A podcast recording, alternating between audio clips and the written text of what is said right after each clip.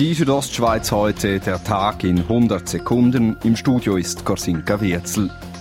In Zurz feiert die Sprachorganisation Lia Romancia zurzeit ihr 100-jähriges Bestehen.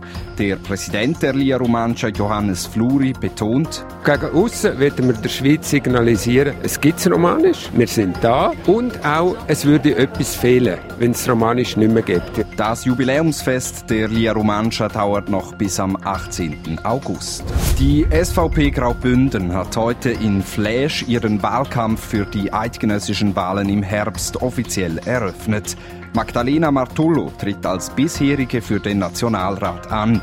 Die Ems-Chefin sagt, sie kenne Graubünden gut. Ich sage immer, die Steinböck-Grinde, die kann ich, kann ich gut verstehen, weil ich arbeite schon, schon 20 Jahre bei Ems und äh, bin mit Bünder gewöhnt. Auch Heinz Brandt tritt für die Partei als bisheriger an. Über die Wahlkampfauftakte der anderen Parteien berichtet Radio Südostschweiz ebenfalls. Ein Sattelschlepper hat gestern Abend während Stunden die Passstraße über den Albula blockiert. Das Fahrzeug war wegen eines technischen Defekts stecken geblieben. Wie die Kantonspolizei heute mitteilte, hätte sich das Fahrzeug gar nicht auf der Straße befinden dürfen. Es war zu hoch, zu breit und zu schwer. Zum Sport Mountainbike. Am kommenden Wochenende finden auf der Lenzer Heide Weltcuprennen statt.